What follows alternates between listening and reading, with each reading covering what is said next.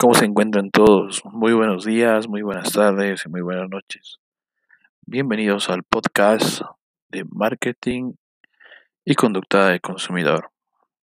Espero que sea de su agrado y podamos aprender muchísimo. El día de hoy vamos a hablar de un tema muy importante y es sobre la parte del marketing y la conducta del consumidor. Están ligados ambos, ¿no? Desde el tiempo en el que han empezado a tomarse estas técnicas como parte de los estudios de conducta del consumidor y también de comportamiento del consumidor. Es muy importante entender que dentro del marketing existen varios lineamientos entre los cuales nosotros podemos eh, apreciar los más importantes, que entre estos están obviamente la conducta del consumidor. ¿Por qué la conducta del consumidor es tan importante? Es algo que se pregunta muchísimos. Idea en general está dada por que eh, nos planteamos siempre, ¿no? En este sentido, preguntas las cuales tenemos que responder siempre. Entre ellas está por qué dedicar nuestro esfuerzo, tiempo a un tema relacionado a la conducta del consumidor. Eh, qué nos interesa, por ejemplo, del consumidor o por qué se estudia el comportamiento del consumidor, eh, qué es el consumidor o qué cosa representa un consumidor. Estas respuestas se realizan desde la conducta del consumidor y su comportamiento. Desde su creación, cualquier empresa debe mantener una relación permanente y de diversa naturaleza con sus mercados, que obviamente están integrados por consumidores.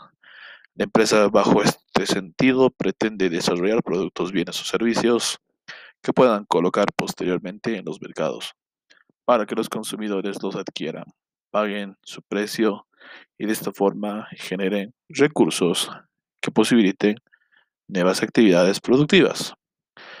Repetir el circuito y lograr sobrevivir de manera permanente. Naturalmente, este escenario puede hacerse mucho más complejo si se incorporan agentes como los proveedores, la competencia y los intermediarios nacionales e internacionales. Un intercambio va a requerir siempre de dos agentes, en este sentido un consumidor, que le falte algo, que carezca de algo, y obviamente en el, en el otro sentido está el productor o una empresa que desee conectar con un consumidor que ofrezca un producto, que ofrezca un servicio. Es por esa misma razón que las empresas desean impulsar los intercambios, pues gracias a estos intercambios se desarrolla la actividad principal, que es el hecho de la comercialización y el ganar dinero. El marketing se configura como un conjunto de actividades dirigidas a conseguir objetivos a partir del impulso de los intercambios. Obviamente se va a centrar en una serie de ideas y elementos como necesidades de los consumidores, productos fabricados por las empresas, objetivos de consumidores y empresas, el intercambio como solución y obviamente las actividades estimulantes de intercambio, en este sentido la transacción y el cumplimiento de todos los objetivos. Con frecuencia nosotros hablamos de la soberanía del consumidor. Probablemente sea algo exagerado, pero la satisfacción de las necesidades impone la orientación al consumidor en la actividad de marketing de la empresa, que puede afirmar que una empresa que trabaje sin enfoque de marketing hacia, por ejemplo, fabricación de productos y que esa misma intente venderlos, eh, tenga que trabajar con un enfoque de marketing que desarrolle aquellos productos que sabe que anticipadamente se va a poder vender, porque estos mismos lo necesitan y desean. Estamos hablando de los consumidores. El conocimiento anticipado relativo a qué productos pueden tener éxito conduce a la importancia decisiva de la información en marketing específicamente la investigación de mercado sobre el consumidor. No parece razonable iniciar una actividad comercial sin un suficiente entendimiento de la complejidad del ser humano en su actuación como consumidor. El siguiente paso lo constituye la ejecución del plan con las actividades de distribución y comunicación. Posteriormente, puede producirse la venta del producto o el acto de compra del consumidor, lo que consumará la transacción. A veces parece que el proceso termina en la venta. Sin embargo, esta interpretación es un error evidente. Lo que generalmente ocurre después de la compra es la satisfacción y satisfacción del cliente y las actividades de información que pueda desarrollar o transmitir este constituye una fuente de información que no puede ser desaprovechada porque de ella probablemente surja el reconocimiento de nuevas oportunidades y el inicio de un nuevo proceso comercial. De aquí la naturaleza cíclica del marketing. En este punto parece indiscutible aceptar y comprender al consumidor. Es una obligación actual de la empresa. En principio, podemos afirmar que cuanto mejor sea este conocimiento, más se van a incrementar las probabilidades de éxito empresarial.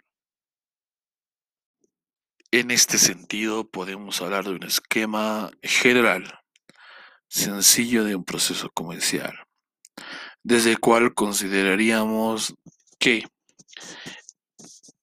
el margen, en este sentido, de cualquier referencia de naturaleza estratégica, puede afirmar que las actividades de marketing se inician con estudios previos a la fabricación de productos que nosotros tenemos gracias a informaciones que obviamente nos han brindado de manera incongruente. Resulta incomprensible pensar que pueden tomarse decisiones comerciales sin partir de alguna formulación de hipótesis previa en torno al comportamiento de los consumidores. La investigación de mercados que persigue este objetivo deberá centrarse en su mayor parte en el consumidor, en sus necesidades, características, deseos o comportamientos. Una vez identificada una oportunidad, la empresa procederá a desarrollar actividades de diseño de productos que permitan satisfacer esta carencia, necesidad u oportunidad de la manera más idónea o ajustada posible. Y bueno, este fue el podcast analizando la conducta del consumidor y la parte de marketing que todos debemos entender y el por qué es tan importante. Es por esa la relación que se le da a todo en general. Espero que nos puedan escuchar en nuestro siguiente episodio y que este haya sido de su agrado. Muchas gracias. Buenas tardes, buenas noches y buenos días a todos.